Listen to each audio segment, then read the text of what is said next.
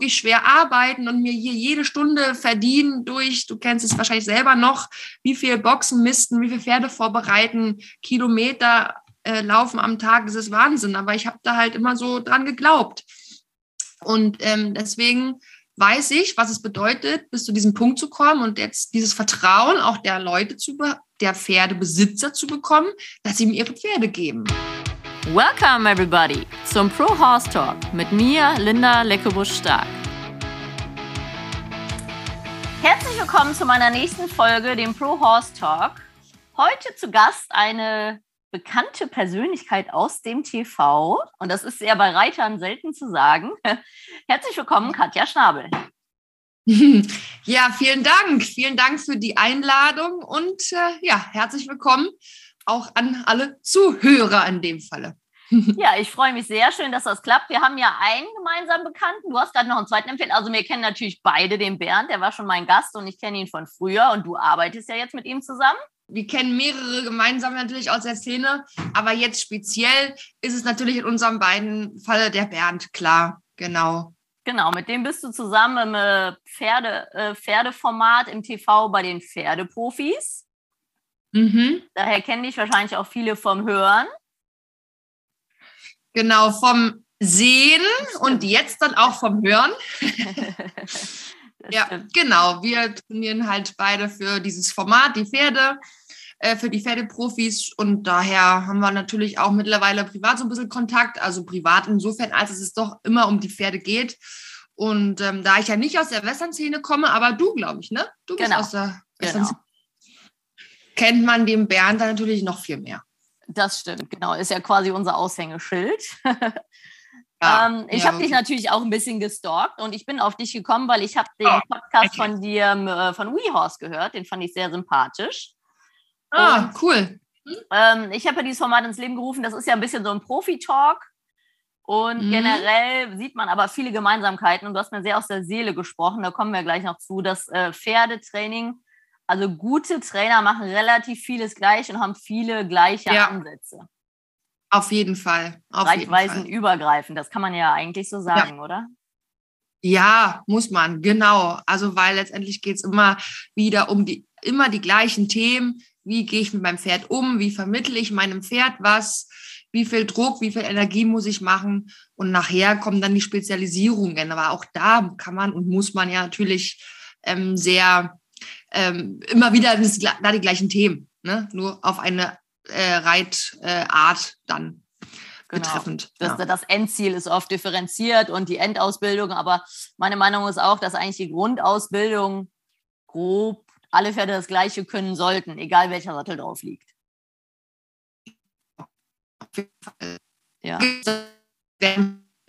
Zuhörer, ich muss mal aufpassen, Zuhörer ja. und nicht Zuschauer, ähm, sagen, boah, geht ja gar nicht, weil die Worker reiten ganz anders als die Dressurleute und die Easy-Leute ganz anders als die Galopper. Natürlich, von diesen Riesenunterschieden das, das, sind, das sind eben diese Unterschiede, die wir gerade meinen. Ne? Mhm. Aber die Grundlage, und wir bewegen uns ja, glaube ich, hier beide in diesem äh, gehobenen Freizeitbereich, die ist halt für alle eigentlich gleich. Und ja. dann gucke ich mir meine speziellen Trainer an und, und meine spezielle Reitsparte, um da dann richtig durchzustarten, sag ich mal. Aber das äh, Große, das ist ziemlich ähnlich, genau. Ja, haben alle vier Füße, ne? Füße und zwei Ohren nicht vergessen. Zwei das Ohren. stimmt, das stimmt. Ja, vielleicht, ähm, du hast ja wirklich, du bist ja sehr vielseitig ausgebildet im Pferdebereich. Vielleicht kannst du uns mal kurz mitnehmen, wie so dein Werdegang ist. Wann hast du angefangen zu reiten und wie kam es dazu, dass du es beruflich machst? Ja, also darf es eine ausführliche, äh, weil ich muss immer aufpassen, da darfst du mich auch gerne mal unterbrechen, weil ich rede immer so viel, wenn ich da loslege. Ähm, und merke es aber nicht, weil mir halt das alles so Spaß macht, wenn ich über Pferde rede. Deswegen kurz und knapp oder Mühe länger? Wie, wie, wie Mühe länger, wir haben Zeit. ah, wir haben Zeit, das ist immer eine gute Aussage. ja, also ähm, ich glaube, bei mir ging es auch los, wie bei jedem ähm, Pferdemädchen. Als kleines Kind habe ich halt angefangen zu reiten und kam durch meinen Stiefvater zu den Pferden. Der brachte nämlich ein Pferd mit, mit in unsere Familie, mhm. sozusagen. Seine Stute, die Cheyenne. Und die Cheyenne, eine schöne, große, braune Stute, die hat mich halt ziemlich geprägt, weil auf der konnte ich so ein bisschen reiten lernen und habe diese Anfänge mit Pferden erleben dürfen. Und äh, bin mit der halt irgendwie durch den Wald ge gegurkt Insofern, das ging, weil die war super brav. Und die hat irgendwann einen Fohlen bekommen. Mein, mein Stiefvater hat die decken lassen. Und dieses Fohlen, mit dem habe ich dann halt, bin ich aufgewachsen und habe mit Quengeln und Motzen und Quengeln und Wünschen es geschafft, dass dieses Pferd eben nicht verkauft oder weggegeben wurde, verkauft wurde, was eigentlich geplant war, mhm. sondern bei uns bleiben durfte und mir auch dann, ich glaube, als ich zwölf wurde. Zum zwölften Geburtstag, glaube ich, hat äh, mein Stiefvater mir eine, eine, Urkunde überreicht, auf der stand, dass eben Carino, so hieß er, uneingeschränktes Eigentum von Katja Schnabel ist. Und dann war der Carino da, glaube ich, noch drei, drei oder vier. Und somit war das besiegelt, dass der eben bei uns bleiben durfte. Und ich bin halt mit ihm aufgewachsen. Ich bin nach der Schule, zack, die, wir hatten die beiden hinterm Haus. Mhm. Zack, den Ransen in die Ecke und nach hinten auf die Koppel, um mit, äh, mit Carino zu spielen, ja, so wortwörtlich. Der lag da schon als Folie auf der Weide und ich konnte mich drauf lehnen und drauf setzen und der lief mir hinterher. Also so eine wirklich völlige schöne, glaube ich, hatten wir beide eine sorglose Kindheit und äh, sind da durch die Wälder gestriffen und mit der Mutter immer vorangeritten und dann kam Carino hinterher und so. Der ist auch in meinen, die ganze Familie war dabei, ist einfach auch eine ganz schöne Geschichte, weil unsere ganze Familie, zu zehn tagen wir da über dieser Boxenwand, als der Carino geboren wurde, nachts. Und der blieb halt ein Leben lang bei mir, hat mich auch durch diverse Städte äh, begleitet und ist in meinen Armen und in unseren Armen auch dann sogar verstorben. Der war dann an, an Herzschwäche mit mhm. irgendwie knapp 28 verstorben. Also war richtig schön, in mhm. Anführungsstrichen. Und mit dem durfte ich halt viel ausprobieren. Das war, glaube ich, äh, äh, ein Pferd, welches es nicht leicht hatte, weil ich eben an ihm alles ausprobiert habe damals, als man jung ist. Ne? Also mhm. Also von da war, ihm war ganz klar, äh, da will ich irgendwie kein Sattel und keine Trense damals haben, als es so losging mit dieser alternativen mit diesem alternativen Reit, ähm, ja, Pferdeumgang, Pferdeausbildung, habe ich auch alles probieren wollen. Und am Ende äh, konnte der halt nicht so viel, weil er alles mal so ein bisschen machen musste. Also im Nachhinein, oh Gott, mein armer Carino. Aber ja, und so kam ich eben durch die Pferde und es ging einmal den Virus, weiß selbst, und dann das eigene Pferd in so jungen Jahren, da bleibt man dann zum Glück dran. Ja. Mhm. Wie, wie alt bist du, wenn ich fragen darf? Wann bist du geboren? Das darfst du nicht fragen. Okay, du bist eine Frau, du darfst fragen. Nur Männer dürfen nicht fragen. Du bist ne? ja wahrscheinlich ähnlich alt wie ich. Ich bin 37. Ja, na gut, ja, ich bin 38. Ja, siehst du. Also ich will auch nicht nochmal 20 sein. nee, das stimmt. Also diese 20 zu 30 Grenze war Horror. So dieser 29. Geburtstag, ne, also der 30. Aber irgendwie fand ich es dann tatsächlich ziemlich cool. Also die 30er, die sind schon ziemlich lässig. Da ist man irgendwie nochmal ganz anders drauf. So. Man hat schon was erlebt im Leben, man weiß viel mehr irgendwie, was man möchte. Man geht viel zielorientierter irgendwie dadurch als mit 20. Also das ist, ja. Ja, und auch in unserem Beruf ist ja das Schöne, dass wir, wir gehören jetzt nicht mehr zu den Jungtrainern, aber wir sind auch nicht die Alten. Also wir haben jetzt schon ja. relativ viel Erfahrung, sind aber noch körperlich ja. ziemlich fit. Ähm, ja. Und das ist ja das Schöne Exakt. an unserem Job, dass wir immer besser werden zumindest ja. mental und technisch ja. und pädagogisch. Ja. Äh, körperlich merkt man es schon, man fällt schlechter. Ja, man fällt schlechter, ja.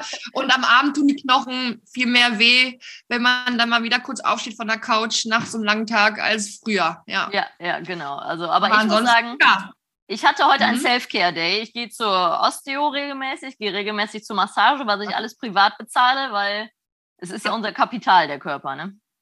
Ja, ja, ja. Das muss ich jetzt auch immer mehr mir sagen. Das vergisst man total, wenn man sich sieben Tage die Woche irgendwie um, um Tiere kümmert, mhm. um diese großen, starken Tiere und auch noch immer im Auftrag von Menschen, dass man einfach auch mal, wir als Trainer, dass wir innehalten müssen und jetzt in unserem Alter uns genau äh, auch um uns kümmern müssen. Das machst du genau richtig. Ich mache das noch nicht so gut, aber äh, kann man sich ja vornehmen jetzt fürs neue Jahr. Wir genau, ja erst nicht wie ich hatte letztens die Dr. Veronika Klein ähm, als Podcast-Gast und die sagt, nicht erst, wenn das mhm. Kind in den Brunnen gefallen ist bei den Pferden, sondern ja. Prävention. Und man ja. tut immer alles für die Tiere, aber man muss ja. auch wirklich sich um sich selber kümmern. Ne? Ja, ja, Und das ist halt mega schwierig in, in so einer Selbstständigkeit. Das ist das stimmt. Das ist schon hart. Aber du machst es gut. Sehr gut, werde ich mir mal auch vornehmen. Ja, ja, also mal gucken, was es hilft, aber Schaden tut es auf jeden Fall nicht, sagen wir mal so. Nein, nein, nein, das ist ganz wichtig. Ja, ja wie hast du dann äh, nach der schulischen Ausbildung, welchen Ausbildungsgang, du hast ja mehrere, hast du dann eingeschlagen? Ja. Ähm, ich wollte halt, oder ich sollte und wollte was Vernünftiges lernen. Weißt du doch, Kind, lern was Vernünftiges. Die, dein Pferd kannst du immer nebenbei halten, aber du, das Pferd muss bezahlt werden. Mhm. Und da habe ich dann, ähm, ich bin ja auch Leistungssportlerin gewesen. Ich war ja irgendwie 14 Jahre im, im, im Handball tätig und habe da ja Bundesliga gespielt und damit mein Geld verdient und so. Und dann war das, gab es diese Zeit, wo halt auch noch klar war, Sport hat Vorrang. Mhm. Obwohl mein Pferd, damals dann noch nur mein Pferd, immer parallel lief und ich mich halt nie habe getrennt von ihm und, und, von den Pferden allgemein, ähm, habe ich in, nach meinem Abitur noch angefangen, Sprachen zu studieren. Englisch, Spanisch, Französisch. Ich wollte gerne dolmetschen oder übersetzen, weil mir Sprachen unglaublich leicht fielen mhm. zu lernen und ich das total mochte und ich halt eigentlich total äh, Reise- oder Auslandsgierig äh, bin. Ne? Und ich wollte Land und Leute kennenlernen und diese eben diese Sprachen sprechen und habe das ja direkt nach der Schule gemacht, weil ich eben im, durch den Sport da so in Leipzig dann gebunden und verbunden war und daher einfach viel Zeit drauf geht. Zweimal am, ähm, zweimal am Tag Training und an den Wochenenden Wettkämpfe. Da sind wir mal durch die Gegend gefahren. Da war halt nicht so viel Zeit für andere großartige Sachen außer ein braves Studium. Und das habe ich dann aber irgendwie gemerkt, schon, hm, nach dem zweiten, dritten Semester ist irgendwie nicht, doch nicht ganz so meins. Man muss da hier voll, voll lernen und so Geschichte und vollkommen komplizierte Dinge, die zu diesem Studium gehören äh, und nicht nur Vokabel lernen, so, ja, und Grammatik. Und dann habe ich das so ein bisschen immer mehr schleifen lassen. Und dann war man ja auch, was warst du da, Anfang, Mitte 20, also halt auch noch eine volle, tolle Actionzeit so. Und ne? wir waren dann so auch viel unterwegs mit meinen Freunden und so. Wir haben wirklich mit den Sportlerfreunden viel, viel gemacht. Das war eine ganz tolle Zeit in Leipzig damals. Und dann habe ich halt immer schon parallel geguckt, was kann ich mit Pferden machen, weil irgendwie war mir immer klar, ich muss was mit Pferden machen. Und das wurde mir halt von zu Hause auch immer, ne, lern was Vernünftiges, hör auf. Und ich weiß noch, ich habe immer heimlich, also heimlich, ähm, ich äh, habe also immer im, im Netz recherchiert. Damals gab es ja so dieses Internet schon. Ich habe, glaube ich, letztes Mal auch erwähnt, mit diesem Einwahl, Einwählgeräusch. So, und da weißt du es noch? Mhm. Äh, die ersten Internetrecherchen, ewig Stunden vor diesem Rechner gehangen und immer mir ausge, so gesucht und ausgedruckt, was kann man alles mit Pferden machen. Da war halt von Osteopath bis Physio, da waren die ersten, da waren die ersten Trainer irgendwie am Start damals, ich weiß gar nicht, wer es so war. Und ähm, da habe ich mir alles immer ausgedruckt und weggeheftet und ähm, um mir einen Überblick zu verschaffen. Diesen Ordner besitze ich übrigens heute noch. Total toll. Und irgendwie war nichts so dabei. Veterinärmedizin, um dann speziell auf Pferde zu gehen, wusste ich, boah, schaffe ich nicht das Studium, zu lang, zu hart. Das, äh, nee, das schaffe ich nicht. Da hatte ich echt Angst vor. Und am Ende weiß ich ja auch, weiß man ja, dass man mit Pferden an sich dann nicht mehr viel macht. Ne? Und mir war irgendwie der Umgang so schon damals wichtig. Und dann bin ich auf den Studiengang Pferdewissenschaften halt gestoßen in Wien. Damals war das mhm. die zweite Uni, die das an, Bad, ich glaube, wir hatten das noch ähm, in Holland, das waren die ersten, die Holländer und dann die Wiener. Und mhm. da war ich dann da und habe mich auch, bin ich hingefahren, habe mich beworben dort oder wollte, habe diesen, diesen Bewerbungstag mitgemacht. Das war ein ziemlich aufwendiges Verfahren damals in Wien. Habe parallel geguckt, ähm, ob ich da irgendwo Handball spielen kann, weil ich musste ja mein Leben irgendwie finanzieren und ich war ja im Handball da voll drin und habe zum Glück einen Verein gefunden, mit dem mhm. ich da all das habe mir erarbeiten können, mein, mein Aufenthalt dort inklusive Unigebühren und so weiter, ähm, mir quasi sportlich erarbeitet. Habe diesen Eignungstest überstanden, diese ersten drei Wochen. Da war so ein Crashkurs mit irgendwie Chemie, Bi, Chemie, Zoologie und Pferdewirtschaft. Und da musste man nach diesen drei Wochen alle diese drei Prüfungen bestehen, weil oh. der Studiengang war so krass ähm, angefragt. Wir waren mhm knapp 200 Leute, ne? Und geplant war es für 50 mhm. Teilnehmer. Und dann war das ein ziemlich krasser Aufenthalt dort oder von diesen, ja, diese unsrichtigen drei Wochen Ähm, und am Ende frage mich nicht, wie habe ich zum Glück bestanden. Und ich konnte also dort diesen Studiengang beginnen und bin dann nach Wien gezogen, habe mir den Verein gesucht, habe dann da eine Vereinswohnung bezogen und dann war ich vier Jahre in Wien. Und dann fing das halt so richtig an, dass ich mich professionell mit Pferden habe äh, beschäftigen können. Ja, um dann erstmal so einen Start zu haben, einfach, ne? Mhm, also das gibt es ja auch mittlerweile in Deutschland, das Studium. Da, ich hatte gerade den Joschka Werdermann da, das ist ein junger Western-Trainer im Kauhausbereich, der hat das gemacht. Ähm, ich habe auch ah. eine, wir haben auch eine ehemalige Reitschülerin, die hat das gemacht und das ist ja ein bisschen mehr betriebswirtschaftlich als der Pferdewirt. Ne? Es ist so ein bisschen mehr schulisch, so die Alternative dazu, wenn man das studientechnisch machen möchte. Genau, genau. Ja. Und ja. das halt, in Wien, die haben so ein bisschen, die Unis haben so verschiedene Schwerpunkte. Mhm. Äh, manche, wie du sagst, eben mehr wirtschaftlich. Das ist, sind vor allem die Holländer.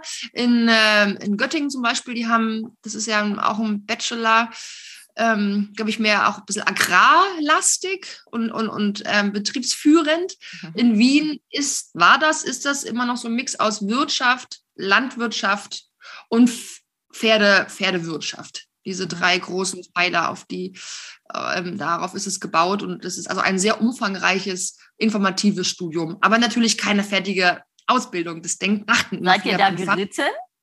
Nein. Okay. Es war eine reine akademische Geschichte. Also da gab es mal so einen kleinen Exkurs, das weiß ich noch. Klar waren wir in der Wiener Hofreitschule, ganz klar auch als Exkurs, aber es gab kein Reitseminar, kein Longenseminar. Man hat sich zwar was angeschaut, aber es war alles theoretisch akademisch. Mhm. Also das. Ähm, also hat mhm. dich das betriebswirtschaftlich wahrscheinlich und strukturell vorwärts gebracht, aber danach hast du dich ja wahrscheinlich praktisch noch weiter fortgebildet, oder?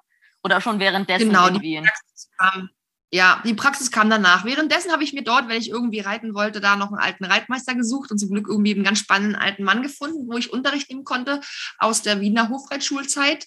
Mm, das hat mich auch nochmal stark geprägt, weil ich da wieder, du wirst lachen, angefangen habe, wieder okay, vielleicht ist Gebiss doch nicht so schlimm. weißt du? Damals war halt jahrelang, nein, in mein Pferd kommt kein Metall, kein Gebiss, immer gebisslos geritten, nachdem er so ein bisschen hart angeritten wurde. Ich konnte ja mit zehn noch kein Fett anreiten. Mhm. Das haben wir also machen lassen natürlich. Mhm. Und das, glaube ich, war nicht so schön. Da habe ich ziemlich viel geweint und ähm, weil ich da habe damals schon mein Pferd so ein bisschen leiden sehen, weil der konnte es mit seinem Riesenkörper und so ein bisschen trottelig, dusselig, wie er war, war ein sehr entspanntes Pferd, das irgendwie gar nicht verstehen und war einfach über überfordert komplett, ne? Aber man hatte halt so Hauruck und da habe ich ganz schlechte Erinnerungen und so. Und dann habe ich irgendwann gesagt, stopp, hier kommt keiner an mein Pferd. Mhm. Ich will das jetzt alles alleine machen. Und dann habe ich ähm, da alles anders gemacht. Ich habe dann da Frauen kennengelernt, die mir, die mich in dieses Alternative eingeführt haben. Und da habe ich dann irgendwie, ja, da, da, da ganz viel gelernt, worauf ich jetzt, weshalb ich so bin, wie ich bin, durch diese, durch diese eine Frau, durch diese drei Frauen. Und durch die Wiener Zeit. Worden. genau, genau, danke, genau geprägt worden. Ja, zum Glück, weil ähm, das war eine Trainerin, die hat so nach Linda Tellington und ähm, Feldenkreis damals und ein bisschen Horsemanship und so alles das integriert und da war super spannend, ähm, da diese Zeit mit meinem jungen Pferd mhm. und mit dieser alternativen, ganzheitlichen, damals schon ganzheitlichen Ansatz. Und da habe ich unglaublich viel gelernt und bin dabei geblieben. Also das, äh, da hatte ich die Auswahl. Ne? Ich war dann auch, damals, als ich noch klein war und nur die Stute geritten bin, in so einer Reitschule, ganz klassisch, wie wir es alle gemacht haben, in irgendeiner Abteilung da. Und ich war nach einem halben Jahr echt total unglücklich, weil das immer alles so doll war und so hart und ich bin dahin, dann wurde schon gemotzt und geschrien. Die Pferde wurden irgendwie so typisch. Und ich übertreibe nicht, nur jetzt der Sache mhm. wegen. Mhm. Pferde aus der Box, die waren meist schon gesattelt, dann in dieser Abteilung, wenn du was falsch machst, wurde es irgendwie gleich rumgeplägt und gebrüllt. Die Longenreitstunden, das weiß ich noch, boah, war alles anstrengend und ich war halt so mit meinen langen, ich bin halt so lang, ne, und mhm. damals ja noch richtig unkoordiniert. Lange Beine, lange Arme, Schüttel, Schüttel, was weiß ich, wo da meine Beine sind und ich wurde da mal angemutzt, so, ne. Und dann habe ich irgendwann gesagt, so, ich will nicht mehr, hab geweint, ich will da nicht mehr hin, ich kann mit meiner, mit der Cheyenne, kann ich jetzt ausreiten? Ich weiß, wie das geht. Ich will da nicht mehr hin. Ich hätte mich auch entscheiden müssen, springen oder Dressur. Damals mhm. mit elf, was weiß denn ich? Ich wollte einfach nur mit den Pferden sein. Und dann bin ich da nicht mehr hingegangen. Und dann habe ich zum Glück diese Frauen kennengelernt, die mich geprägt haben. Und zwar richtig, richtig gut. Mhm. Und in Wien habe ich dann endlich wieder, ähm, da fing ich an, wieder nachzudenken, durchs Studium nachzudenken, mhm. Mensch, hier hat es doch irgendwie äh, alles ein bisschen mehr Hand und Fuß, wenn man A, sich auskennt, wenn man das mal alles ganz genau beleuchtet und betrachtet und sich dahingehend weiterbildet. Mhm. Und da habe ich mir dann parallel selber auch noch, wie gesagt, jemanden gesucht, wo ich die Praxis ein bisschen wieder mir aneignen konnte. Unter netten Gesichtspunkten und nicht immer nur so ein Schulabteilungsreiten. Und ähm, ja, zum Glück habe ich dieses Studium gemacht da ich dieses Fachwissen äh, dazu bekommen habe. Ne? Nicht nur zu meiner, ich sag mal, Intuition und zu meinem Bauchgefühl, hey, irgendwas stimmt hier nicht und ich will so ein bisschen nur ein bisschen lieb sein und äh, Schuschu, aber nicht nur Schuschu. Und das wurde in der Zeit geprägt. Ja. Mhm, sehr schön. Dann hast du aber auch noch weitere Ausbildungen tatsächlich, ne? Ja, genau. Na klar, ich habe mich ja, damals wollte ich ja auch schon Pferdeosteopathie, Physiotherapie lernen und so, aber das waren ja immer so berufsbegleitende Dinge und hatte laut meinen Eltern nicht Hand und Fuß. Mhm. Und dann habe ich irgendwann, habe ich nach diesem Studium, bin ich ja erstmal ein Jahr nach Spanien und habe da noch mehr Praxis mir aneignen wollen mit ähm, äh, mit jungen Pferden, mit Ausbildungspferden. Ich durfte da halt äh, die Hengste mit einreiten ähm, und die alten Hengste reiten und habe am Nachmittag, also das haben wir mal vormittags gemacht, da war ich immer dann quasi Assistent und Assistenz und habe mich immer mehr natürlich auch dann da reingearbeitet. Und am Nachmittag haben wir dann immer die alten Hengste bewegt und da konnte ich dann halt viel lernen reiterlich. Und ich habe dem Tierarzt da geholfen, weil ich in der Zeit in Wien auch noch ähm, Besamungswart gelernt habe. Das war so ein mehr, mehrwöchiges ähm, Intensiv, Intensivausbildung in Neustadt-Dosset damals. Mhm. Da wurden freigestellt von der Uni aus und sind dann dahin und haben, sind dann ein paar Wochen geblieben. Und das wollte ich auch noch so ein bisschen weitermachen, also in die in Zuchtrichtung gehen. Und das konnte ich da wunderbar vereinen. Und da habe ich auch ganz viel gelernt. Und ich konnte vor allem die spanische Sprache auch nochmal lernen. Wenn schon dann irgendwie durch die Praxis. Und äh, Spanien ist eh, finde ich toll und Südamerika und das habe ich da so vereinen können. Mhm. Dann habe ich da so ganz viel Praxis und Erfahrung mit Hengsten, mit jungen Pferden machen können. Und eben auch dieser, wohin ich ja so ein bisschen auch tendiere, dieser klassisch barocken Reiterei. Also jetzt bin ich auch immer mehr in der Reitkunst, aber halt klassisch barock ist ja schon mal mehr als in einem deutschen Gestüt, wo man klassisch Englisch so reitet. Ne? Mhm. Dann bin ich bei Richard Hinrichs danach gewesen, weil ich mich dann also wieder mehr für diese barocke Reiterei äh, angefangen habe zu interessieren. Dann habe ich mit Herrn Hinrichs gearbeitet und war da lange Praktikantin. Das war eine unglaublich tolle Zeit, was die Handarbeit anbelangt, das Reiten ähm, und die Pferdeausbildung und eben auch der Pferde- und vor allem Hengstumgang. Der hat ja auch mhm. viele Hengste bei im Stall und diese barocken Rassen das war eine krasse, harte Zeit, weil der Herr Hinrichs ist ein richtig krasser Mensch mit unglaublich viel Wissen, aber ohne Pendant. Wie sagt man? Pardon? Äh, ohne. Pardon, ja, ja. Pardon, also. ja. Genau, voll hart und immer im Sinne des Pferdes aber. Ne? Er hat ja nichts gegen dich. Der ist dann immer gleich Pferd, Pferd, Pferd. Das Pferd du machst es nicht gut, dem Pferd geht es damit nicht gut, stopp. Mhm. Überleg, was du hier tust. So, ne? Und wir machen nochmal. Und dann habe ich mein erstes, meine erste, erste Arbeit angenommen. Da war ich dann von so einem kleinen Gestüt hier bei Berlin ähm, Betriebsleiterin und war eigentlich, ich sag mal, Mädchen für alles im Sinne von, ich muss diesen kleinen Betrieb hier am Laufen halten. Mhm. Wir haben also äh, Pferde gezüchtet im kleinen Rahmen. Wir haben diese halt ausgebildet und verkauft. Wir hatten Reitgruppen, Kinderreitgruppen sowie Erwachsene, ähm, denen wir aber immer dieses, es war, dieser Betrieb lief unter Horsemanship. Mhm. Also das war schon kein klassischer Stall, sondern alternatives Reiten und Horsemanship. Der Horsemanship-Gedanke war da ganz groß. Und wir sind äh, diese Schulponys auch immer alle mit Knotenhaft geritten. Also da ist, es hat keiner Reiten gelernt mit Gebiss. Mhm. Und wir konnten auch ausreiten. Da hieß es Wanderreiten für jedermann. Also wir sind ja hier vor den Toren Berlins. Mhm. Und da konnten also auch Nichtreiter kommen und mit uns als Führung dann äh, da im, im, Wald rumreiten, sage ich mal, von Stundenausritte bis Tagesritte. Und das alles, wie gesagt, damals schon gebisslos. War, war ziemlich cool. Und ähm, die, die Bodenarbeitseinheiten mit den Kindern waren auch toll. Da haben wir regelmäßige Gruppen gehabt. Die, wir haben an Messen teilgenommen. Ich hab, war für das Büro tätig. Wir hatten Ferienzimmer für Reiturlaubsgäste. Wir hatten ein kleines, kleines Bistro, welches am Wochenende geöffnet war. Das ganze Stallmanagement. Also ich habe auch geäppelt, ich habe gefüttert, dann saß ich im Büro, dann habe ich Unterricht gegeben, also voll hardcore. Mhm. Und habe ich halt auch unglaublich viel gelernt natürlich. Dieses Ding haben wir auch wieder gut hochgefahren. Das war ziemlich, ähm, war ziemlich voll am Ende. Und äh, Praktikanten hatte ich und Lehrlinge. Ich bin natürlich, äh, natürlich, aber ich bin Ausbilderin für Pferdewirte, Haltung mhm. und Service. Das habe ich auch noch ähm, natürlich durch das Studium da mir eine Grundlage gelegt und musste dann noch einen Kurs, äh, einen weiteren Kurs hier machen an der Berufsschule, damit ich pädagogisch auch diesen, diesen Zertifikat habe, dieses Zertifikat habe. Und hatte ich also auch Lehrlinge und ökologisches Jahr, Leute aus diesem ökologischen Jahr. Also Hardcore, wie du hörst. Aber du warst angestellt, du warst nicht selbstständig. Ja, ich war angestellt. Und war das gut oder schlecht? Wäre es besser gewesen, wenn du es auf selbstständig gemacht hättest oder hat dir das Sicherheit gegeben?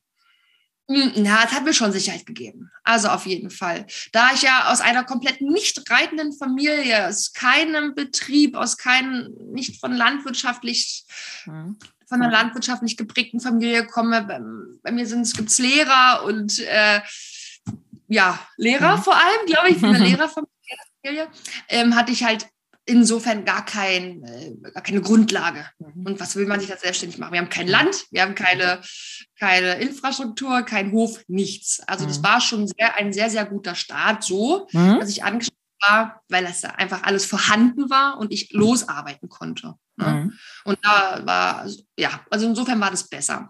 Und dann, nämlich nach irgendwie fünf Jahren, merkte ich, boah, jetzt, äh, da war halt einfach Schicht im Schacht. Da habe ich mich dann überarbeitet, sieben Tage die Woche und habe noch in der Zeit, wenn du nach meinen Ausbildungen fragtest, die Ausbildung äh, zur Osteopathin gemacht, berufsbegleitend bei der Barbara Welter-Böller, mhm. weil ich unbedingt wissen wollte, wie das mit dem Pferdekörper so funktioniert.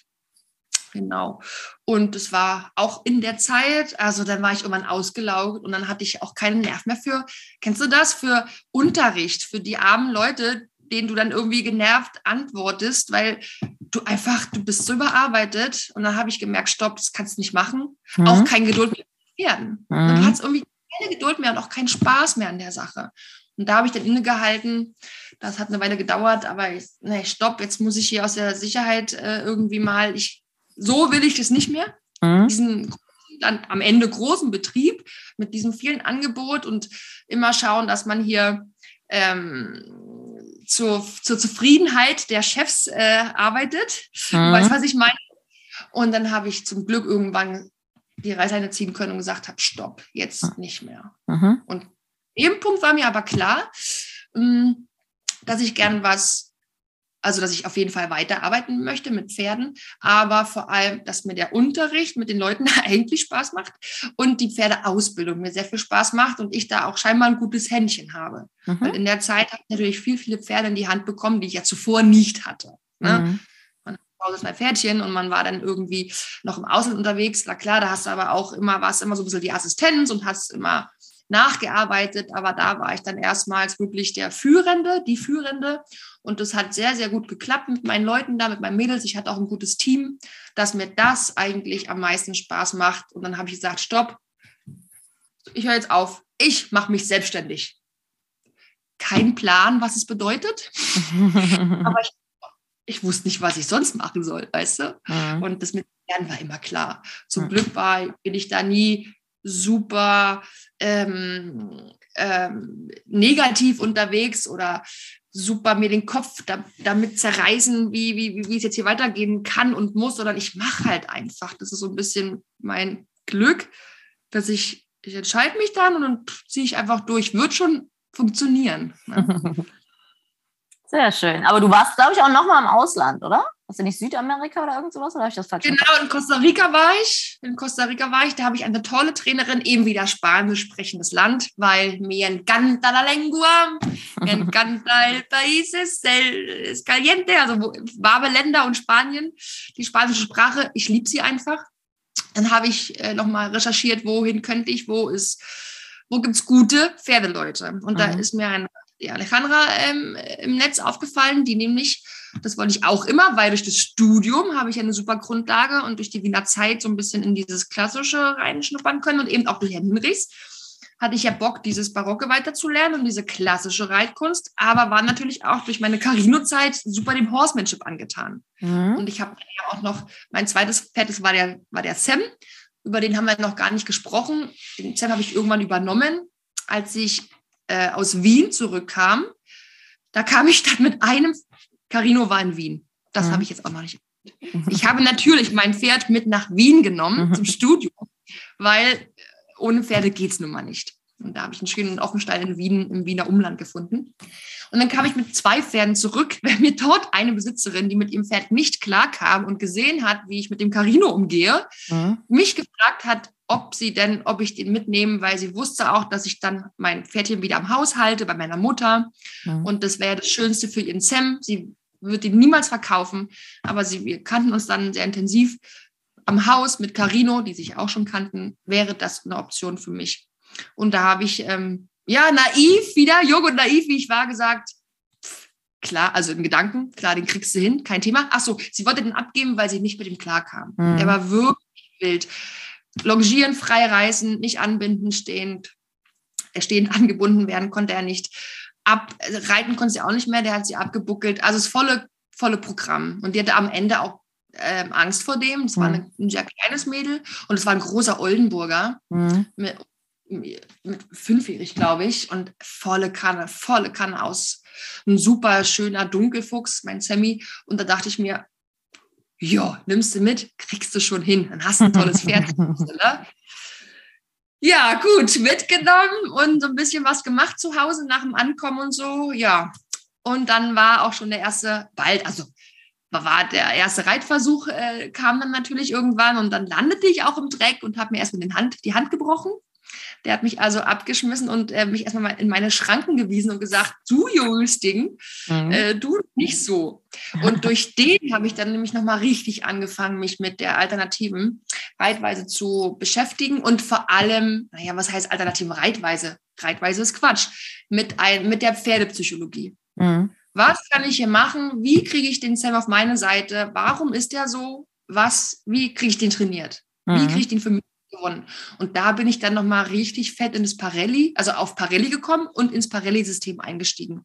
Was ja irgendwie dann auch meine Basis war. Und jeder, der irgendwie Horsemanship macht, macht am Ende, macht erstmal Parelli. Ne? Das sind nun mal die Grundübungen.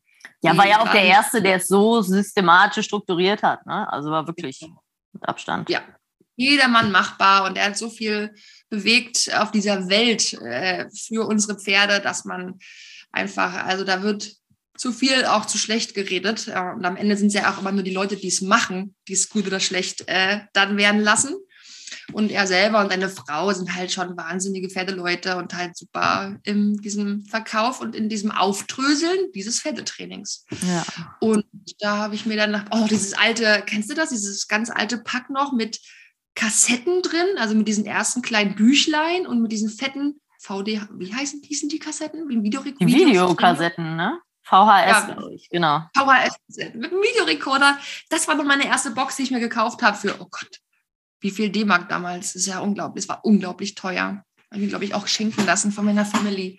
Ja. Und dann halt äh, mit diesem Parelli ähm, richtig intensiv beschäftigt und der konnte nachher schon auch lesen und schreiben, der Sammy. Ne?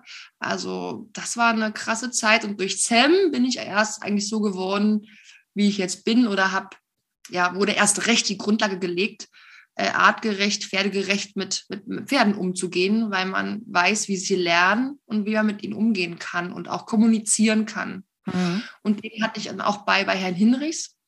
Und da haben wir es auch geschafft, den zu reiten. Mit Herrn Hinrichs Hilfe ähm, konnte ich den wieder reiten. Ne? Das war ziemlich großartig. Ja, ist ja schön, wenn man so ein Langzeitprojekt hat, ne? Also, dass man ja. da mit verschiedenen Ausbildern dran arbeitet und da lernt man ja. dann wirklich am meisten, wenn man ein Pferd mal über Jahre trainiert. Genau. Und nicht mal vier Wochen irgendwas macht und dann wieder abgibt. Ja. Das war das eine super, ein super krasses äh, Lehrpferd für mich. Und ähm, wie kamen wir jetzt da drauf? Ach so, Ausland, genau. Und ähm, deswegen habe ich also diese Affinität mit Horsemanship, durchaus auch Parelli und dem normalen, schönen, artgerechten Reiten.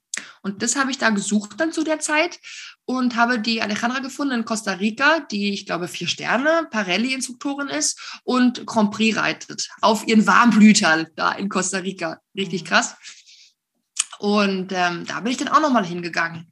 Eben auch mit dem Wissen, ich kann nochmal Spanisch sprechen, bin in einem warmen Land und habe meine Tasche gepackt und bin los. Also zum Glück gab es immer die Mutter, die zu Hause auf die Pferde aufgepasst hat oder auf die Tiere, ob jetzt äh, der Kater oder der Hund. Ich habe nämlich auch noch aus Spanien einen Hund mitgebracht. Also in jedem Land, in dem ich mal bin, hat meine Mutter immer schon Angst, ne? Wenn ich verreise, wehe, du bringst wieder ein Tier mit. Aber irgendwie komme ich aus jedem Land mit einem Tier. Aus Costa Rica kam ich ohne Tier zurück. Keine Sorge, da war der Weg zu weit. Mm, deswegen war ich auch nochmal dort in diesem Ausland, ja. Also bist du auch Parelli geprägt, kann man sagen? Ja, Von der Bodenarbeit her? Ja, ja, ja, ja. ja Auf jeden Fall. Und wie Dann arbeitest du heute? Hast du eine eigene Anlage oder? Dann habe ich ja noch bei Herrn Kreinberg die Ausbildung gemacht zum THT-Bodentrainer. Ne? Dann ähm, habe ich halt ganz viele Kurse besucht, Seminare mit den eigenen Pferden, habe zugeschaut, habe mir verschiedene Parelli-Trainer angeschaut, angeschaut, war auch bei dem Bernd Sambail in Süddeutschland. Das ist auch nochmal ein ganz, ganz großartiger Pferdemensch. Bei Silke Valentin habe ich viel gelernt am Boden, da war ich auch äh, viel und sie hat hier Kurse bei uns gegeben. Ähm, dann Langzügel, Doppellonge. Ich war in Spanien bei der ähm, Leonie und habe mich da nochmal der klassischen Handarbeit gewidmet und habe da auf ihrem Gestüt mitgearbeitet und auch die Hengste trainiert. Äh, von Horst Becker habe ich viel mitgenommen, mit Sibylle Wiemer. Also was Reiten und Bodenschule, äh, Reit, Sitzschule anbelangt, da ist, mhm. sind ja diese ganzen Sachen auch sehr spannend mit Feldenkreis, Reiten und äh, mit den Bällen zur Unterstützung, um den Körper zu fühlen. Ja, und das alles zusammen ähm, ergibt heute halt meine Arbeitsweise, die halt, ich würde sagen, genauso ist wie halt bei allen anderen auch, die sich mit diesen Trainern, mit diesen Methoden sich beschäftigen. Mhm. Also ich habe so einen ganzheitlichen Blick, aber das ist ja heutzutage auch nichts Besonderes mehr. Das sagt ja irgendwie jeder Trainer so ein bisschen von sich. Ne? Wir gehen hier ganzheitlich ran, was auch gut ist, weil wir wissen ja nun mal, wenn der Körper nicht fit ist, dann wehrt das Pferd sich. Man muss halt rausfinden, was ist gut, wie kann ich die Leistung steigern, warum äh, macht das Pferd nicht mit, kann es nicht, will es nicht und dann das dementsprechend halt fördern und die Punkte raussuchen, warum es es nicht kann oder eben beim Menschen die Punkte raussuchen, warum das Pferd den Menschen nicht versteht. Und ob jetzt am Sattel, im Sattel oder am Boden, da kann man, man kann alles auftrieseln und analysieren und den Leuten weiterhelfen. Und mit diesem ganzheitlichen Blick A auf den Menschen und B auf das Pferd ist so halt meine, meine Arbeitsweise entstanden, die aber halt, wie gesagt, wie alle anderen guten Trainer halt auch sind. Ne? Das ist nichts Besonderes. Einfach. Ja, aber du hast dich ja extrem fortgebildet, dir viele Praktiken angeguckt, von vielen ähm, Reitmeistern gelernt, von vielen Pferden gelernt. Das ist ja wirklich ähm, der beste Weg, ne? weil manche machen ja eine Ausbildung und sind dann auf ihrer Anlage den Rest ihres Lebens und machen mal einen Kurs, aber so wie du es gemacht ja. hast, ist natürlich der optimale Weg. Ne? Ja, stimmt. Und jetzt, wo du sagst, von wegen einer Anlage, die hatte ich halt nie, aus mhm. äh, familiären Gründen zum Beispiel, und war deshalb immer frei. Ne? Mhm. Und aktuell und konnte halt so viel hin und her fahren und mich überall umschauen und überall alles ausprobieren. Und aktuell habe ich natürlich ähm, seit den Pferdeprofis vor allem natürlich eine Base, weil ich ja da die Pferde für diese Sendung trainiere. Und da muss ich halt irgendwo stationär sein. Und da habe ich einen kleinen Stalltrakt, äh, quasi Stallbereich gemietet, gepachtet, mhm. wo wir, wo ich mit meiner Co-Trainerin zusammen die Pferde trainiere und versorge A, die Vox-Pferde und B, die normalen Kundenpferde, die auf normalen Wege zu uns kommen und sich bei uns weiterbilden wollen oder ihr Pferd weiter ausbilden lassen wollen immer in Kooperation mit dem Besitzer, das ist immer ganz wichtig oder ähm, ihre Pferde auch an, an und einreiten wollen. Mhm. Ja, Wie viele Pferde habt ihr da so insgesamt? Wir haben so zehn bis zwölf Pferde mhm. und ähm, die wir jeden Tag durchwursteln. Und, und versorgt ihr auch selber oder wird das von ja. dem Pensionsbetrieb gemacht? Nee, ist kein Pensionsbetrieb. Ich mache das äh, wirklich in Selbstversorgung ähm, mit meinem Team zusammen. Mhm. Ich habe dann zwei Mädels im Stall und meine Co-Trainerin hilft mir und Freunde sind auch immer am Start. Das ist ganz schön. So kann ich jetzt gerade auch mal, wir haben Januar, äh, hier mal einen kurzen Urlaub einlegen. Der Winter mhm. ist immer äh, nur die einzige Jahreszeit, wo wir hier irgendwie den Januar, wo wir mal kurz Pause machen können. Aber die Mädels sind im Stall und halten die Stellung und trainieren die Pferde weiter und versorgen sie. Ja. Wie oft arbeitest du die Pferde dann so, wenn sie im Volltraining oder Beritt oder so sind? Wie oft werden die die Woche gearbeitet? Ja, auf jeden Fall fünf, aber auch mal sechsmal die Woche. Mhm. Also das ist schon wirklich Vollberitt. Mhm, ja. Genau. Und ja. ich nehme auch nur, weil ich bin ein reiner Trainingsstall. Mhm. Ich mache jetzt hier nicht äh, zweimal die Woche soll beim Pferd bewegt werden, also mhm. was viele anbieten, Teil. Aber es geht halt nur, wenn sie auf der Anlage dann stehen, wo, wo sie auch eh leben. Aber wenn die zu mir kommen, ist halt ein Intensivtraining angesagt. Das heißt fünf bis sechs Mal die Woche und ja auch länger. Also ich bin ja, ich stelle den, ich longiere den nicht 20 Minuten und stelle den weg, sondern das wirst du auch kennen. Man macht halt Vorbereitung, Nachbereitung, vor allem wenn man so ein bisschen alternativ arbeitet und man die Psyche hier mit einbe einbezieht und nicht immer nur, äh, der muss hier mal ablongiert werden, der Bock, der hat wieder gebuckelt, so. Mhm. Und dann mache ich halt auch viel ja, und deswegen geht halt pro Pferd viel Zeit ins Land, mhm. dass wir unsere Tage, unsere Tage echt lang sind und ähm, zehn Pferde dann einfach auch schon wirklich viel sind. Mhm. Ja, ja. Und wie kam es da dazu zu den Pferdeprofis? Vielleicht willst du die Geschichte kurz erzählen. Wie, wie kam, oder wann bist du dazu gestoßen und wie kam es? Ja, kurz erzählen ist lustig, ne? Du merkst ja aber schon, ich hole sehr weit aus. aber ich versuche mich mal kurz zu halten. Ähm, das war vor vier Jahren, sag mal eine Zahl 18. 2018, ja, glaube ich. Haut hin. So Januar oder Februar 18 bekam ich einen Anruf. Also ähm, die, die, die, das Büro von dieser Produktionsfirma hat eine neue, hat eine neue Trainerin gesucht. Mhm. Und das wusste ja aber keiner. Also viele meinen immer, man konnte sich bewerben, aber da konnte man sich nicht bewerben, weil das ja ähm, intern beschlossen wurde und die einfach intern auf Suche gegangen sind. Und da gab mhm. es zum Glück ein Video von mir in diesem komischen YouTube. Ich mache halt kaum YouTube. Ich weiß, ich müsste das machen, ähm, um einfach äh, wie alle anderen auch äh, da präsent zu sein. Aber das schaffe ich nicht auch noch. Also ich weiß gar nicht, wann ich das noch machen soll. Aber zum Glück gab es dann ein Video von einer Kundin von mir. Da habe ich mich der was erklärt. Das hat sie aufgenommen und reingestellt. Und das hat die Petra damals, die in der Produktions Produktion gearbeitet hat, gefunden und mhm. gedacht, ach ja, ja, die ist ja ganz locker und lässig, wie sie da das der erzählt, dem Mädel mit dem Pferdchen. Ich glaube, ich habe da gerade Taxi beigebracht, dem Mädel. Die, und dann hat die halt gegoogelt auf die Homepage und dann sieht man ja so ein bisschen, dass ich da eine Ausbildung habe und so. Und dann haben die angerufen, ja, hallo, hier ist Petra Boschel von Mina und wir, wir suchen eine neue Trainerin. Vielleicht kennst du ja die Sendung Die Pferdeprofis. ähm, ähm, ich muss mich kurz setzen. Ich, ja, ich habe davon schon mal gehört. Natürlich kannte man das, ne? Ich habe das jetzt nicht so intensiv geguckt, weil, ja, weil immer die Zeit, man hat ja als Pferdemensch nicht die Zeit, man ist ja immer unterwegs draußen. Aber natürlich kannte man die Sendung und man kannte Bernd total, total toll. Und dann habe ich ähm, gesagt, ja, kenne ich. Und ob ich denn, sie fragte, ob ich Lust habe, da Interesse habe an diesem Trainer an dieser Trainerstelle, wenn Sie jemanden suchen. Ich so, ach, eigentlich ja. Ich mache immer schon so im kleinen Rahmen hier auf der Hippologika in Berlin meine Vorführungen und Hof, Hofvorführungen und so kleine Auftritte hatte ich schon. Und es machte mir eigentlich schon damals immer viel Spaß. Mm, und sagte ich, ja, pff, pff, ich muss mal schauen, ob in meinem Terminkalender noch was frei ist für dieses Jahr. Aber prinzipiell, ja, okay, das freut uns, dann kommen wir mal vorbei, einen Tag.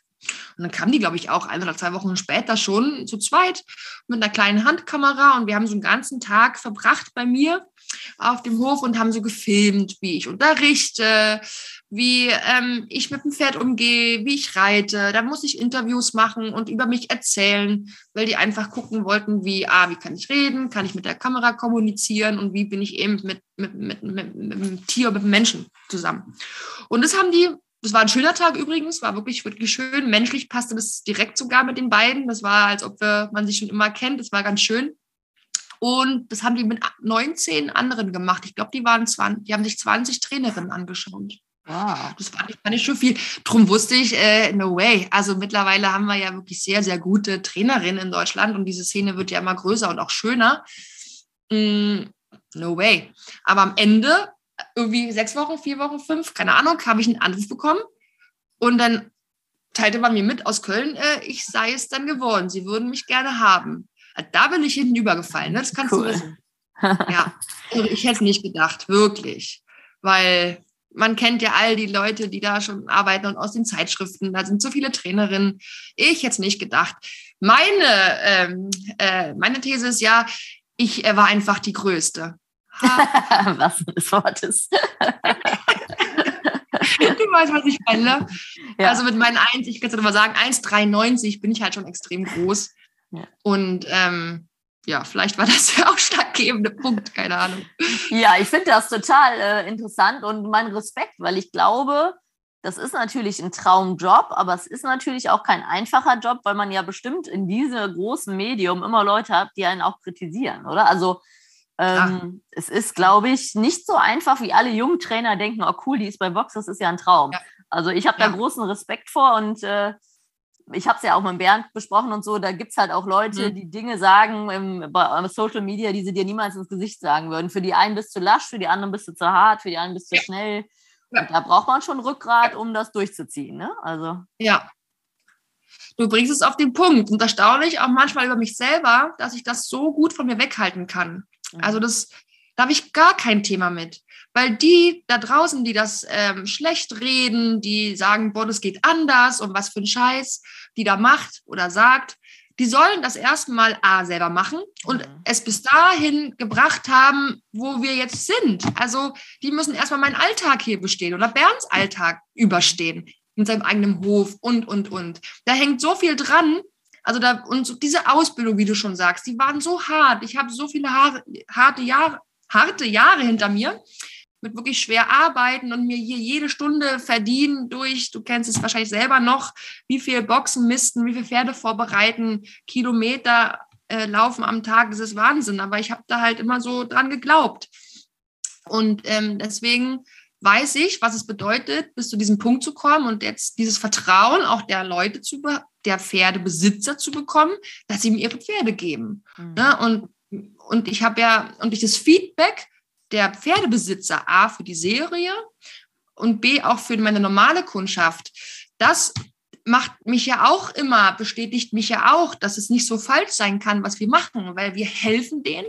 Die sind total glücklich, weil die mit so viel Wissen hier rausgehen und mit einem veränderten Mindset und auch das Pferd anders behandeln, das Pferd ist anders drauf, dass dieses Feedback, das, das ähm, echte, mhm, genau. echte Feedback mir viel mehr gibt, nämlich die Freude und den Spaß hier zu behalten bei dieser harten und auch gefährlichen Sache, als das Geschreibe und Gelaber dieser Med also dieser Social Media im Prinzip. Ne? Mhm. Wenn jemand mir da Vorschläge machen kann oder machen möchte, kann er gerne kommen und mir das zeigen und sagen, hey, ich ich bin total offen, also man lernt nie aus. Du weißt selber, das ist eine never-ending Story mit den Pferden. Nichtsdestotrotz nicht umsonst habe ich mir ja unglaublich viele Trainer angeschaut und mache es ja immer noch. Und jedes Pferd, du lernst so viele Sachen dazu. Also da bin ich auch wieder, Achtung, stehe ich über den Dingen mit meinen 1,93 und sage mir, nee, das ist nicht fair, was ihr hier macht. Ihr mhm. müsst erstmal unsere Arbeit machen, unseren Alltag, dieses ganze Ding am Laufen haben oder äh, halten. Mhm. Dieses Betreuen der Pferde, dieses Training, dieses Selbstständigkeit, diese Selbstständigkeit haben, diesem ganzen Bürokram, die Bürokratie, unseren Alltag verbunden noch mit unserem Privatleben und dann noch Menschen helfen und glücklich machen und den Pferden helfen. Also das ist so ein toller Job und das gelingt uns, glaube ich, ziemlich gut hier mit meinem Team und Bernd ja genauso. Die Leute sind so glücklich, hm. dass ich da zum Glück das nicht an mich ranlasse, weil es no. nicht und nicht, es ist nicht echt. Nee, und da denke ich, seid du und der Bernd die Richtigen, weil ihr einfach authentisch seid. Ihr helft den Pferden, ihr helft den Menschen und ja. äh, kümmert euch auch nicht so sehr darum. Und das ist auch genau richtig, weil im Endeffekt ist das Feedback des Pferdes und des Kunden ja. das Wichtigste. Ne? Und that's the real world. Und ja, da, da ja. hast du und der Bernd Rückgrat, um das auch durchzuziehen und auch Wissen und könnt das erklären. Das ist ja auch so. Von der Kamera muss man erklären können und den Kunden mitnehmen. Das ist ja alles was anderes, wie wenn ich allein mit dem Kunden in der Reithalle stehe. Und das ist wirklich kein einfacher mal Job. Also sowieso nicht mit schwierigen Pferden, aber dann noch in diesem Format. Also ihr kriegt meinen großen Respekt dafür. Ja, cool. Danke dir. Auch mal endlich was Positives hier. Ja, auf Voll jeden Fall. Also, gerade diesen Horsemanship-Gedanken zu verbreiten, ist es natürlich toll, ja. dass wir Reiter auch mal im Fernsehen sind, weil wir sind ja nie im Fernsehen, außer eventuell sportlich irgendwie. Ähm, ja. Und im Endeffekt haben ja viele Privatleute Pferde, die Freizeitpartner sind und wo die Kommunikation ja. nicht funktioniert. Ne? Deswegen gibt es ja auch den Hundeprofi, den Pferdeprofi, weil das ja. wirklich äh, gefragt ist und gebraucht wird.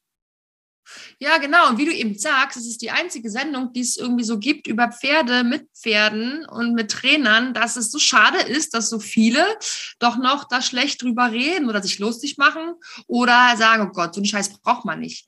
Es ist schade drum, weil wir machen hier nochmal, dieses Format hat ja auch so ein bisschen dieser, diesen negativen Touch, dass es alles gestellt ist. Da muss ich mich ja auch immer rechtfertigen. Aber wir machten halt vor diesem Format ja auch schon diesen Job. Ja, also wir werden einfach nur gefilmt. Mhm. Wir müssen einfach immer nur erklären, was wir da machen, warum, wieso, weshalb. Und dann wird da für den Endverbraucher, für den Zuschauer eine Geschichte rund gemacht. Mhm. Und aufgrund der Zeit kann man halt nicht alles zeigen. Deswegen gibt es dann YouTube. Ich müsste also mal YouTube machen, wo man all diese Schritte sehen kann, die wir machen. Aber ähm, es ist doch was Schönes, dass man mal sowas im, im Fernsehen sieht und das für Leute halt auch zugänglich macht, A, die nichts mit Fernsehen zu tun haben, die mal das nur schön sehen im Fernsehen. Ähm, oder wenn sie mal durch den Wald spazieren gehen und da Reiter kommen. Oder auch Sportreiter, die mal überlegen, hm, was die da machen, ist ja vielleicht auch gar nicht so schlecht. Gucken wir uns mal an. Gibt ja noch andere Zugänge zum, zum Wesenpferd. Ne? Ja. Und äh, was man halt sieht, Olympia, ETC, das ist ja auch nur immer Alltag, was in diesen Reitstellen so äh, passiert. In jeder Reithalle hat man täglich so ein Gesichts-, so ein Pferdegesichtsausdruck. Da wirst du mir bestimmt recht geben, dass Olympia jetzt nicht dramatisch war. Ähm, aber wir halt was anderes machen und mhm und ähm, was halt nicht sportliche Höchstleistungen abverlangt von einem Pferd. Aber wir wollen ja unsere Freizeit mit den Pferden verbringen und dass da halt so viel möglich ist und dass man das mal im Fernsehen sieht, ist doch eine schöne Möglichkeit. Also ja. Auf jeden Fall. Also ich finde das super. Ich habe mir auch schon, ich habe mir auch nicht alle angeguckt, aber ein paar natürlich. Und es ist ja auch für die breite Masse produziert. Jeder, der selber seit 20 Jahren reitet, hatte gute Trainer und hat auch relativ viel Wissen. Aber es ist ja so ja. produziert, dass ja. die breite Masse erreicht. Das muss man ja auch realistisch sehen. Ne? Also, ja. Und äh, ja. das ist ja schön, ihr habt verschiedene Geschichten und begleitet das und macht einfach eure Arbeit und werdet begleitet. Ja, Genau, und das heißt ja nicht, dass wir, dass es äh, dann auch keine weiteren Leute gibt, die das äh, machen und können. Das ist natürlich Blödsinn, aber man kann ja nicht 100.000 Trainer zeigen im Fernsehen. Also das ist dann halt, ne? So viele machen diese schöne, tolle Arbeit, genauso wie wir. Und es ist halt einfach nur ein kleiner Ausschnitt. Ja, auf jeden Fall. Punkt. Sehr schön. Und es macht mir sehr, sehr, sehr viel Spaß. Also ich bin da, mir fällt zum Glück, du merkst es recht, reden leicht und ich rede gerne über diese Arbeit. Und das, glaube ich, haben die auch so erkannt. Mir war das nicht so bewusst. Ähm, dass sie halt das dann kriegen, quasi, dass ich ja. vor der Kamera einfach schnacke, so wie ich dann auch äh, einfach zu demjenigen rede, wenn da keine Kamera an ist, weil ja. Ja, dann sind wir wieder bei authentisch und authentisch ist immer gut. Ja, ja genau. wir kommen zum Abschlussteil, äh, Abschlussfragen vom ersten Teil. Äh, und zwar als erstes, hast du selber Stärken und Schwächen? Oh Mann, das ist aber eine fiese Frage. Da hättest du mich jetzt drauf vorbereiten können. Da hätte ich mir vorher mal eine, eine Liste schreiben müssen mit meinen Schwächen. Ähm, also meine Schwächen, ja, die liegen schon so darin, dass ich eher ein ähm, aktiver, praktischer Pferdemensch bin und mit diesem ganzen Plan und mit, dieser, äh, mit diesem Management drumherum, ne, das ist so ganz schön schwierig und das Privatleben auch äh, dann noch parallel zu managen, da muss ich mich immer ganz schön zusammenreißen und habe auch zum Glück ein bisschen Hilfe. Ungeduldig ist es eigentlich auch, ist es nicht. Viele sagen, ich bin ein ungeduldiger Mensch. Im Pferdetraining bin ich super geduldig und bei mir privat eigentlich auch. Ähm, brr, äh, ich glaube, ich kann ziemlich äh, durcharbeiten, ziemlich durchklotzen. Ne? Also ziemlich arbeitswütend, zielstrebig. Ähm, ähm, leistungsorientiert auf jeden Fall. Damals glaube ich auch geprägt durch meinen Leistungssport. Das übernehme ich auch in andere Branchen, also nicht Branchen, in andere Bereiche meines Lebens mit hinein. Ähm, Nö, das ist aber schon einiges. Das ist auch Stärken wie Schwächen. Da bin ich, glaube ich, ein bisschen ähnlich. Ich bin auch ein sehr schneller Mensch. Äh, versuche ja. sehr, ähm, dass die Arbeit geschafft wird, muss man ja als Selbstständiger. Ne? Bin dementsprechend ja. auch ziemlich schnell weil ich die Arbeit ja. erledigt bekommen will, aber mit Pferden genau. dann halt genau. geduldig. Und dann habe ich manchmal das Gefühl, ist mein Geduldskontingent aufgebraucht für den Rest des normalen Lebens. Ne? Also, genau. Das ist. Äh, die Leute sagen auch immer, ich bin ein ganz anderer Mensch am Pferd. Und wenn ich da wieder keinen Strick dran habe oder nicht im Sattel sitze, und mit Leuten reden muss oder dann durch den Stall wuchte von links nach rechts, äh, Wasser, Heu, dies, jenes, der Kunde, da, ba, ich muss nach Hause, Büro, Steuer, ah, uh, keine Zeit, tschüss. Aber fährt so, wutsch. Ja, mhm. Achtsamkeit ist ja gerade ein großes Thema und das heißt ja im Hier und Jetzt sein und da bin ich auch, dass ich das echt vor allem in dem Moment mit dem Pferd bin, weil man ja hinfühlen muss, hingucken muss und sich dann Gedanken ja. muss, wie kann ich dem Pferd helfen, wie kann ich es ihm besser erklären. Und da musst du präsent sein. Ne? Ist ja so ein lustiges äh, Beispiel. Ich mache ja relativ viel Social Media bei Insta, so viele Stories und so. Und wenn ich dann ein Pferd longiere und das läuft so schön und ich will da eine Story, das Handy draufhalten, ah. dann merkst du, Präsenz ist weg. Pferd läuft ja. nicht mehr so schön, ne? Manchmal gefallen. Genau. Das liegt gerade so wunderschön ja. an der Longe über die Stangen, hat den Hals lassen schwingen. Ja. Dann nimmst du das Handy in die Hand und bist dann nur noch halb präsent und zack geht die Luft raus, ne? Also das ist äh, unglaublich, wie empathisch und sensibel da Pferde sind. Ja, ja, und es macht so viel Freude, das den, Pferd, den Leuten zu, mitzugeben oder in diesen, die Leute dahin zu bringen, dass sie es auch mal fühlen, weil sie mhm. dachten zwar immer, so, ich bin entspannt und ruhig, aber sind sie ja gar nicht. Das, das macht auch das Coaching, da macht das Coaching so viel Spaß, weil die Leute diesen Aha-Effekt irgendwie haben, ne? Ja, den, ja. ja. Ja, da kommen wir im zweiten Teil noch mehr zu, auf jeden Fall. Ach so. Rückblickend, würdest du etwas ändern an deinem Werdegang? Mmh boah, diese Fragen, die hättest du mir vorher mal zukommen lassen sollen. Ähm, ich glaube tatsächlich nicht. Also ich habe ja den Leistungssport komplett ausgelassen, also Pferdisch aus, ausgelassen, weil das schon immer nicht meins war, schon damals ja dann da in dieser ähm, Reitschule nicht. Springen, Dressur, was und Leistung und schnell und hoch und weit. Das habe ich komplett ausgelassen, aber ich glaube, es ist auch nicht schlimm, dass man diese Phase nicht hatte im Leben äh, dieser Reiter. Und ansonsten, ne. Okay. Viel gereist, viel gelernt, bevor ich äh, einen Job angenommen habe, dann diesen Job gemacht, wo ich mich ausprobieren konnte und viel gelernt habe. Dann die Selbstständigkeit, Nee, tatsächlich nein. Und jetzt, dass es sich halt so entwickelt hat mit dieser Serie und dass ich halt noch mehr meine Message rüberbringen kann und halt so vielen Leuten helfen kann. Diese Kursen, die machen so Spaß, mhm. weil die Leute einen Blick auf ihre Pferde kriegen. Also nein, also tatsächlich nein. Ja, schön. Das ist auch schön, wenn man das sagen kann. Dann äh, privat hätte ich gerne mehr, ich wäre mehr gereist. Ja, okay. Aber ja, das wird halt jetzt halt schwierig, ne? Mit selbstständig. Ja. Na, jetzt erstmal nicht. Ja, irgendwann dann wieder in der Rente. oh, so, so lange hin. Ja, was wolltest du als Kind immer werden? Irgendwas mit Pferden. Also, ich war nie was, ich wusste, ich, keine Ahnung. Ich fange an zu stottern, wenn ich sagen, wenn ich irgendwie darüber reden soll. Keine Ahnung. Ich wollte immer was mit Pferden machen. Ja, sehr schön. Und also, was würdest du jetzt als große Katja, der kleinen Katja, sagen, was du geworden bist? Süß. ähm, ja, Katja, du bist ein Pferd geworden. Äh, kümmere dich mal ein bisschen mehr wieder um deine menschlichen Züge und um dein menschliches Leben. Äh, geh mal nach Hause und ähm, kümmere dich mal um dich. Nein, mm, alles richtig gemacht. Ich habe ein tolles Umfeld ähm, im Sinne von Team um mich. Ich habe eine Familie und ähm, bin hauptsächlich mit Pferden unterwegs. Mit meinen eigenen Pferden habe ich so viel Spaß. Alles richtig gemacht, große Katja, sagt die kleine Katja. Ja, sehr schön. Perfekte Abschlusswort für den ersten Teil. Vielen Dank. hey, ich hoffe, du fandest diesen Pro Horse Talk genauso interessant wie ich. Wenn du noch mehr Infos brauchst, schau doch einfach mal vorbei auf meinen Seiten bei Instagram, Facebook oder unter leckebusch.com. Thanks for listening. Pro Horse Talk.